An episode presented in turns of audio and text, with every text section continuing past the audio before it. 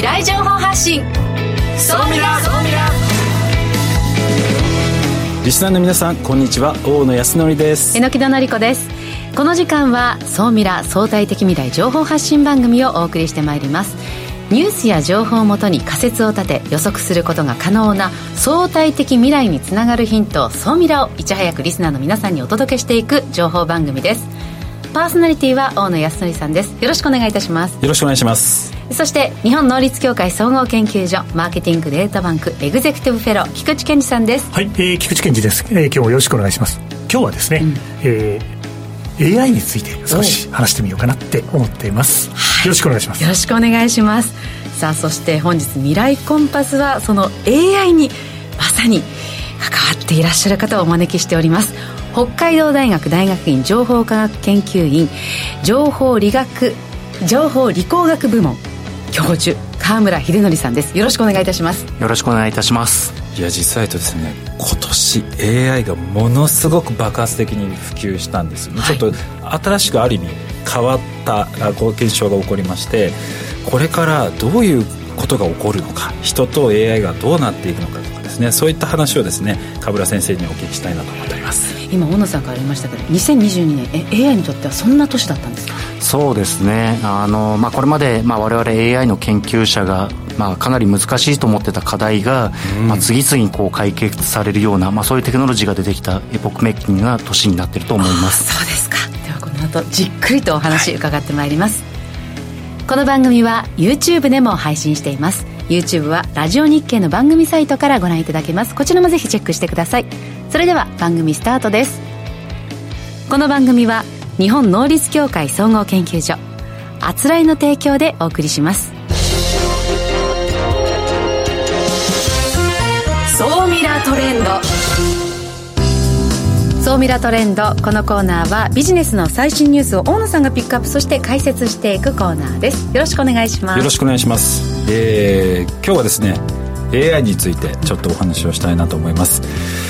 実は言うとですね本当にこの AI まあまあ昔からね AI いろんな話聞くと思うんですけれども今年はちょっといつもと違うんですね、で今あの YouTube をご覧の方たちはあのグラフが出てるんですけれども、はい、あの Google だとか Yahoo とかで、うん、AI というキーワードで検索をしてる人たちの、まあ、グラフが今出てるんですけれども実は今年今までと比べてこの過去10年の中でもですね最も検索する人が今増えてると。いうようなしかもそれがもう5倍とか10倍の規模で検索しているワードっていうのがどんどんどんどん増えてるんですね、で一体何が起きたのか。でその検索がガッと増えてるタイミングで、はい、どういうそのまあサービスが世の中に出たのか。今日ちょっとその辺りを紹介したいなと思ってます。で一体何が起こったのかって言いますとですねまあきっかけとなったのがですねこの、えー、 Stable Diffusion というですね、えー、このサービスが、まあ、世の中にこう出てきてですね、まあ、テキストをこう入力すると画像とかイラストを作成してくれるっていうものだったんですね。例えば写真でえー、4K みたいなすごく綺麗なもので、うん、えー、例えば東京駅を、えー描いてほしいっていうと 一瞬にして絵を作って何度か描かせてましたよね AI にね。描きましたね。いや私 AI に触れるってことはあんまなかったんですけど、えー、簡単にできちゃうんですよ。キーワードをシャシャってこう入力するだけで簡単にできちゃうので,、一挙にそれが、まあ、SNS だとかネットニュースで火がついて、爆発的にこう普及していくっていう現象がこう起こってきてですね。でさらに、うん1個が流行り始めるとまた別のサービスが次々に出てくると。それでミッドジャーニーっていう、まあ、これもほとんど同じものなんですけれども、うん、まあ、あの画像とかイラストっていうのが出てくるっていう形なんですけれどももうどんどんどんどんあの新しいものが出てくると。中にはですねソースコードを全部公開してですね、自由にお使いくださいというようなものも出始めてくるのでその先ほどの Stable Diffusion と今の Midjourney これはどこの国が開発してるものですか？先生これどこの国なんですか？これはどこでしたか、ね、アメリカだった気がします、日本ではない。日本ではない。そうですか、はい、そうですか。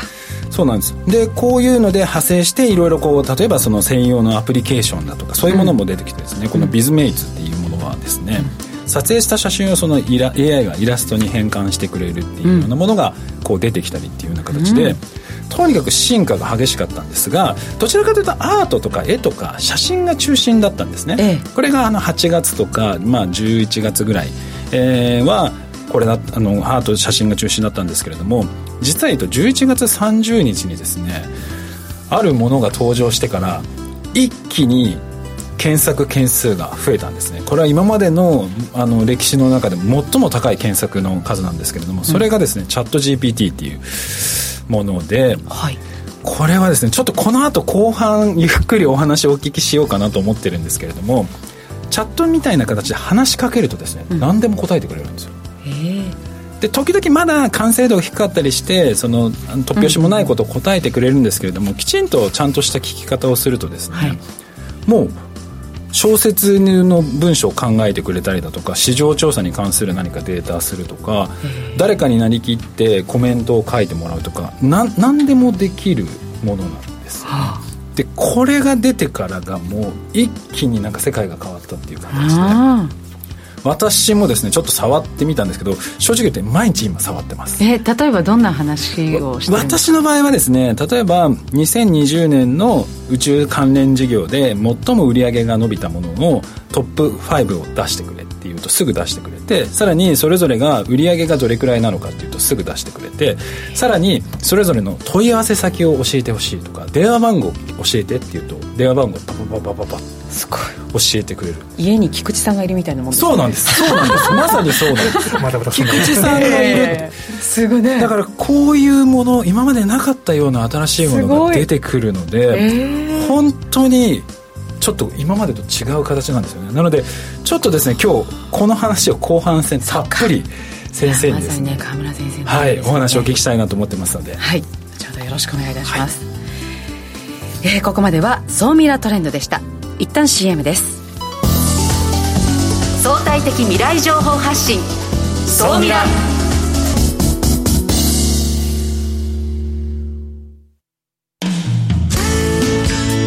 組織の未来創造のために今最も重要なテーマの一つが事業開発です。その事業開発を支援すべくスペックホルダーと日本能率協会総合研究所あつらいの3社が新サービスをスタートしました。まずは総ミラウェブサイトから「モンジュ MONJU プロジェクト」のバナーをクリック。専用サイトからご相談ください。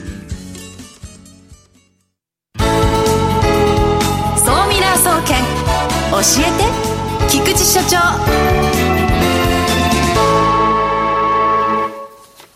最新データから未来がわかる。総ミラ総研教えて。菊池所長のコーナーです。さあ、菊池さん、今日は AI に関するデータを持ってきてくださって、はい、1日 AI 特集ということでは素晴らしいなと思いまして、はい、AI の市場データを何点か持ってきたという感じになります。うんはい、まあ、当然ですけど有望な市場ですよね。で、2022年というのが大ブレイクポイントになると。おそらく世の中がイメージしているよりも、ブレイクスルーするタイミングが絶対に早くなって、市場も劇的に伸びていく、そういうことだと思います。うん。ということで、ちょっと今回のデータをざっとご紹介すると、AI はあの日本国内で見たときに、主要サービスと言われる8つの分野がありますと。そこには、例えば検索だったり、翻訳だったり、テキストマイニングだったり、あるいは音声合成とか音声認識とか、あとは画像認識とか、はい、AI の強さを発揮する分野があるんですけども、これが順調に市場が伸びていくと、これ実は総務省の情報通信白書にも載ってるんですけども、うん、はい、1200億円市場2025年には到達すると。ただ、別の調査会社さんがいろいろ調べてるデータなんかを見てると、エンドユーザーベースで3000億円には達するとそうですよね、なんか、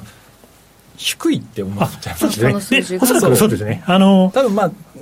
切り方というか定義によって変わってくるだから日本の中だけでもってことです、うん、世界にするともっとっていうことですよね。そうですね。もう世界だと150%とか200%とか、まあ、200%の倍ですから、うん、劇的な成長を遂げてると、うん、でやっぱりこのするとこのこの市場のデータっていうのはどうなんですか？いやこれは、まあ、僕の肌感覚からするともっと伸びると思いますね。そうですよね、うん、なんか、まあ、多分ここに挙げられてるのって、まあ、なんとなくこう分かりやすい、まあ、もちろんあの、まあ、昔の AI から比べると今の AI って画像認識だったりとか、まあ、自然言語処理ってすごくこう伸びてきてるイメージはありますけれども、うんうん。まあ、今、先ほど大野さんがおっしゃったような新しい技術が出てきたことによって、うん、まあ、ここに入ってこない新しい市場が生まれてくる可能性はすごいあるんじゃないかなと思います。そういう意味でいくと、あの完全にあれですね、まあ、間違いなく右肩上がりのグラフが書ける、うん、ということが AI の市場としては間違いないと。いう感じになります。で当然あの、AI をどんどん実装させていかないといけないということで、ただあの、いろいろなストーリーがあって、ですね、えー、例えばあの YouTube をご覧の皆さん、次のページになるんですけども、はい、AI の社会実装においてというのを、内閣府が AI 戦略2022というのを作っていて、これ多分あの、河村先生、とてもよくご存知の 内容だと思いますけども、はい、AI が人の仕事を代替する、技術者だけが AI を理解できる、データがすべてなのか、いやいや違うんですと。AI はやっぱり人と協調していくんです、これから。で、いろんなビジネスケースから AI は理解できるんです。あの技術者の方の知見は素晴らしいですけど、まあ、やっぱり我々一般のビジネスパーソンもですね、しっかり学んでいかなくちゃいけない。またはですね、そう、データも重要なんですけど、AI でできることはいろいろあるということで、これあの、ラジオで聞いてらっしゃる方は、AI 戦略2022っていうのはやっぱり見ておかれた方がいいと思います。うそうすると、ああ、なるほど、人の仕事が奪われるイメージがあるよね、みたいなことを言ってる人たちが、いやいや、考え方がちょっと変えなくちゃだめなんだなと。いうようなこともですね、このあたりも多分あの先生の方から また後でいろいろお話を拝聴できると思うので、そこでまたお伝えできればなと思います。あともう一つですね、今回のデータを紹介しておきたいと思います。はい。で、こういうあの、これから伸びていくビジネスは、実はロードマップを見る。技術ロードマップを見るというのが一つビジネスを見る上での鉄則です。そう考えたときに、ネドというエネルギー系の財団があります。はい、NEDO でネドと。これ略称なんですけども、うん、こちらで AI の対極的な研究開発のアクションプランというロードマップが発表されています。これから2030年、40年、50年に向かって、こういうことを発展させていきましょうということでいろいろ語ってくれてるんですけども、ええ、今言われてるのが、ものづくりと生活都市、はい、モビリティ、うん、教育、健康、ウェルビーイングというようなことで、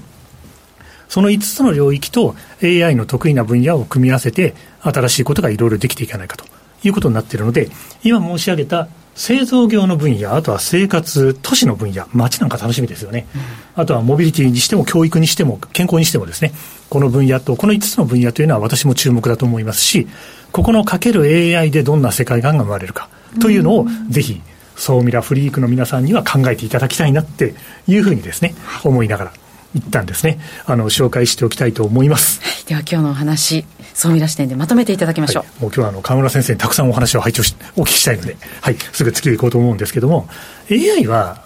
新しい産業を多分生み出すんです。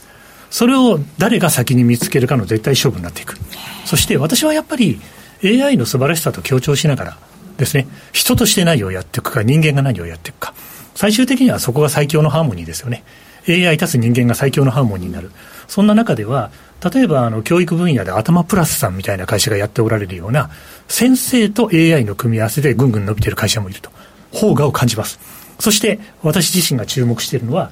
AI とやっぱり命を守る。人の命に関わるテクノロジーとしての AI に、これからの成長と寿命が伸びていく。あとは、あれですね。まあ、いずれ不老不死という時代もですね、まあ、私は間に合いませんけど、いずれやってくるので、そんな展開も見ながら、AI かける命を守るテクノロジーというものに注目をしながら、これからビジネスシーンを見ていきたいと思ってます。あと、河村先生にいろいろお聞きしたいと思います。はい、今日は以上です。ここまでは、総ミラ総研教えて菊池所長のコーナーでした。相対的未来情報発信、総ミラ。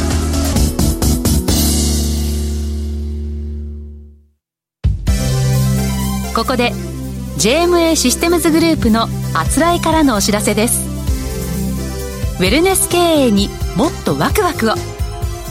企業のウェルネス経営を強力にサポートするウェルネスエール。ウェルネスエールは従業員の健康管理をアプリで行う法人向けサービスです。健康管理をチームで楽しみ意欲的に参加する。だから続く。新しいウェルネス経営の形をウェルネスエールが提供します詳しくは「ウェルネスエール」で検索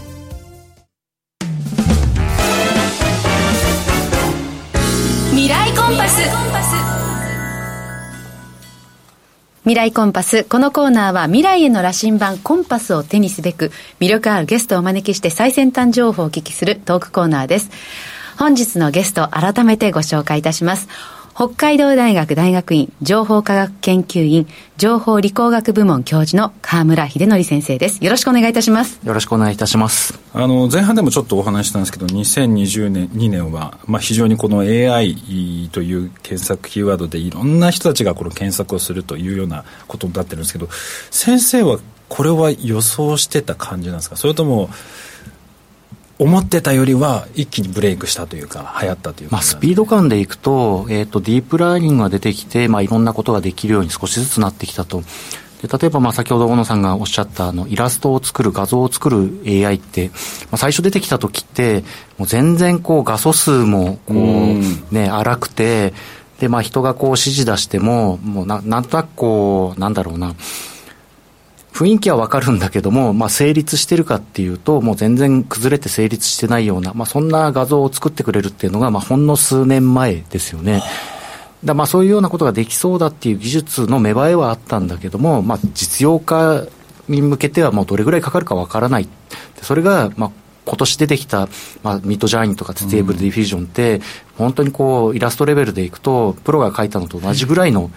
まあ、当然こう画素数とか綺麗さだったりとかっていうことがもう一気にできるようになったわけですよね。いずれできるかもしれないと思ってたけれども、まあ、そういうものが、まあ、感覚的には3年後とか5年後ぐらいのものが、うんまあ、一気に今年実現したっていうような肌感覚の年でした、はい、あとなんか大きかったのかなと思うのが今まではそのやっぱり AI って専門的な人とか専門家の人が結構使うものがやっぱり多かったのかなって気がするんですけど今年私みたいな一般の人プログラムも何もできない人が AI を使うようなサービスがたくさん出たので、はい、その一般の人が触れられるようになったっていうのもすごく大きかったんじゃないかなそうですね。もともと例えば、まあ、あの Stable Diffusion みたいな技術ってまあ、最初にまあいろんな研究所が研究して、まあ、論文発表して、まあ、なかなかこう技術的にはすごいものが出てきたけれども一般の方がこう触る機会がないっていうような、まあ、そういうことが多かったと思うんですけども、まあ、今年はあの、まあ、 Stable Diffusion Midjourney も一般の方がこう自分でアカウントを作って言葉を入れてイラストを作らせることができたりとか、まあ、 ChatGPT も、まあ、誰でもアカウントを作ってこう、AI に話しかけてみることができるっていうふうに一般の方がこう触れるようなあのことができる状況になったっていうのはあのすごくこう、一般の方々にとって衝撃的なあの年だったんじゃないかなと思います。いや衝撃的でしたね。だってもうあある意味センスじゃないですか。言葉の選び方、うん、そその聞き方とかをうまくやれるとかっこいい絵が簡単に描けるんですよね、はい、それがねすごすごい感動するんですよいやねいやあの大野さんがその AI に描いてもらった絵を私もあのソーシャルメディアで見たりしましたよ。えこれえなんで？みたいな。しかもねほんの数分とかそんなんでしょもう1分です。1分 ,1 分で書いてくれる。ですよね。だから自分で一から書こうと思ったら絶対無理ですね。絶対無理です。ものをむしろその人間のいあの技術の域を超えちゃうっていうのがまあ怖いなとも思うし、はい、これを使わない手はないなとも思うしでもなんか使わないでどうしたら生活できるんだろうとか えこれと、まあ、さっきえ AI と協調するってあの菊池さんはおっしゃいましたけどでもなんかいや脅威にしか今思えてないというか自分の仕事って本当にどうなっちゃうのとかって私もちなみに脅脅威 多分私がやってるような仕事は多分取られる気がします。そうですか。あまあリサーチみたいなこととか。あのなんていうんですか。数字とかを調べて分析してって、うんええ、なんか結構 AI が得意な領域な気がするんですよ、はい、しかも彼らは一瞬でそれを計算してしかも抜け漏れなく正確にやるような時代がおそらく来るんで。まあある一定多分そういう人たちは出てくるのかなっていう気はしますね AI と協調する一緒に過ごすっていうかこう先ほど菊池さんもその AI とプラス人間がこう最強のビジネスハーモニーを生み出すこう今自分が行っているビジネスとの AI とのこう協調っていうのはどういうふうにイメージしていけばいいんですか？はい。えっ、ー、と、まあ、今年、その Stable Diffusion とかが出てきて、まさにこう、人と AI がどう協力関係を描くのか、まあ、もしくは対立するのかっていうことが、まあ、すごくこう、象徴的に、こう、社会に出てきたので話題になったと思うんですよね。で、まあ、例えばあのイラストを見ると、まあ、例えば AI 対人間の構図で考えると、まあ、人のプラプロのイラストレーターが仕事が取られるかもしれないっていう、そういう対立軸になるわけですよね。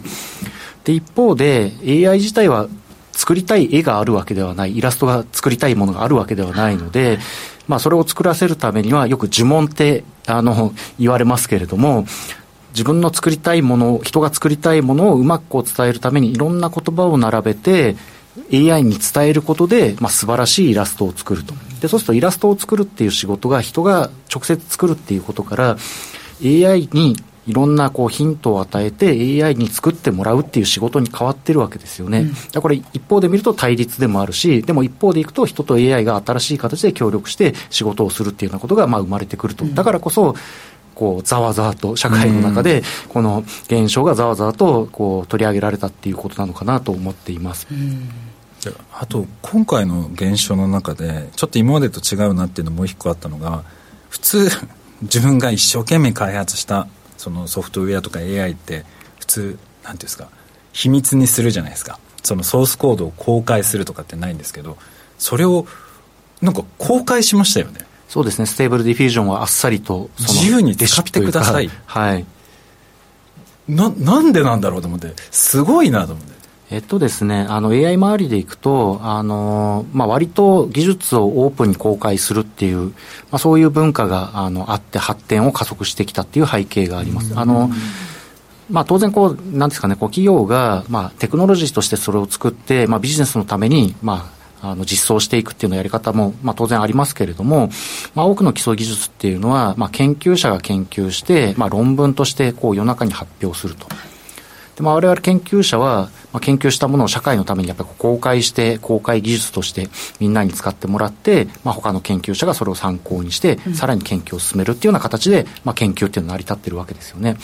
で、そうすると、基本的には、あの、今のディープラーニングにまつわるような技術っていうのは、かなりこう、オープンにされてきたっていうのが背景的にあります。それに加えて、えっと、 Stable Diffusion を開発したチームは、まあ、素晴らしいこの技術は、もっとこう、人類のために使うべきだっていうような思想を持って、自分たちのこうなんて手持ちのクローズな技術にするんじゃなくて、まあ、これをみんなに使ってほしいということで、まあ、公開したと。で、あの、ステーブルディフュージョンはソースコードが公開されたんで、まあ、それを使って派生サービスがもう世界中で一気にこう、広がったから、一般の人がいろんな形でこう触れるような、あの、面白いサービスにこうなっていったっていうような、そういうのがこう、すごい速さで世界中を駆け巡ったっていうのが今の現象だと思います。いや、本当にね、あの、見てて楽しかったです。あんなに一気に普及するんだって。うん、で、しかも、その、最初は絵絵も、やっぱりあの、なん、なんていうんですかね、こう、ちゃんとした絵ってできなかったじゃないですか。うんはい、それが、どんどんどんどん学習してもうプロ顔負けの絵ものによってはコンクールで優勝しちゃうような絵を簡単に描くようになっちゃう、はい、すごかったです。その進化のあのまじまじと見てて、はい、で実際私も触ってで最初はそのイラストの領域とかその絵を描くとかそっちだったんですけどチャット GPT が出て、はい、これが出た時にもう今もそのグーグルに我々がね普段この検索をしているみたいな世界が大きく変わるんじゃないかはい、世界が本当に大きくビジネスも含めて大きく変わるんじゃないかっていうぐらい衝撃を受けたんですよね、はい、先生から見るとこのチャット GPT っていうのはどういうふうに映られたんですか？いやもう本当にあのまああるレベルを超えたっていうふうに思いますね。あのまあまあ、これまでよく言葉をやり取りして、まあ、AI のこうレベルを測るっていう、チューリングテストっていうんですけども、まあ、チューリングテストっていうのがあって、まあ、これは、まあ、な例えば地球の裏側にいる、まあ、小学生の男の子がいて、まあ、その子と会話する中で、まあ、片方は AI で片方は本当の男の子ですと。で、まあ、あの、まだこう、小さい男の子なんで、まあ、大人のように喋ることはできないと。うん、で、その中で、じゃあ AI とその小さな男の子を見分けることができますかっていうのは、例えばチューリングテストと呼ばれるテストで、まあ、これは相手の知能をかなりこう限定したりとか、あの状況を限定しているので、まあ、その中でなんとなくこう、それっぽい会話をするっていうものを作って、なんとか、あの、まあ、人を騙すことができた、できないっていうようなレベルが数年前だったんですよね。はあ、せいぜいそのレベルだったので、あの、でもすごい。いやでもそれはかなりこう限定されてるので、うん、やっぱりこうちょっと変なことを言っても、まあ、子供だからしょうがないよねっていうのも含んでるので、えーただ、あの、チャット GPT は本当にこう、大人と同じぐらいの、あの、レベル。まあ、下手したら、まあ、あの、まあ、かなりこう、その、あの、道の専門家っていうんですかね。まあ、そういう知識を持っているような受け答えがちゃんとできるようになってる。プラス、あの、創造性を持ってる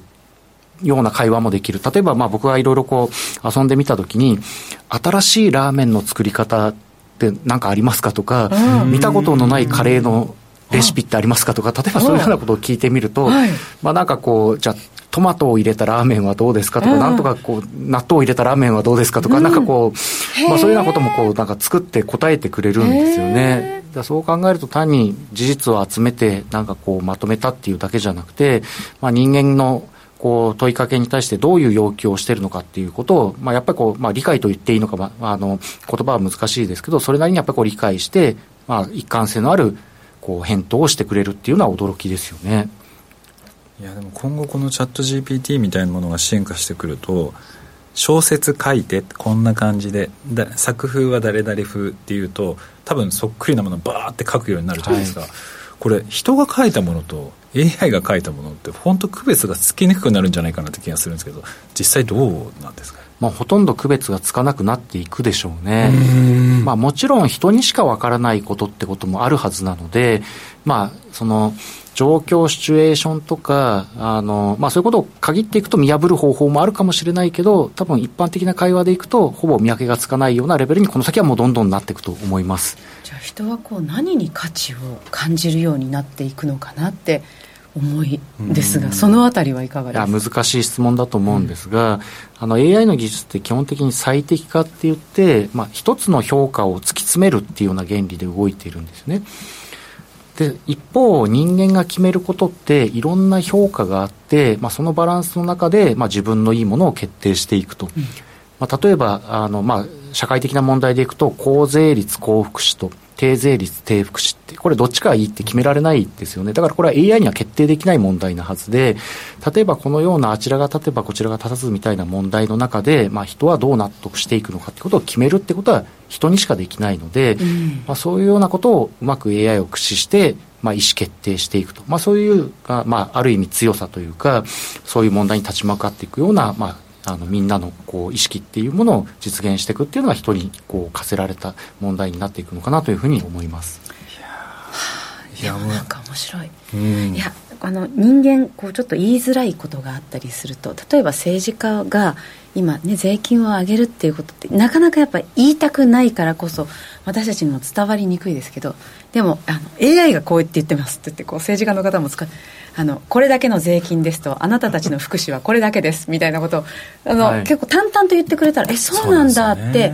結構もしかしたら理解しちゃうかもしれない、はい、あおっしゃる通りですね、ね、でそれで選択肢がいくつかこう出てきてどれが人にとっていいですかっていうのを人が決めるっていうことになりますよねいや今日もう本当あっという間にちょっと時間が来てしまったので残り後半はですね総見のアフタートークの方でぜひお聞きいただければなと思います、えー、今日はですね北海道大学教授川村秀則先生にお越しいただきました。ありがとうございました。ありがとうございました。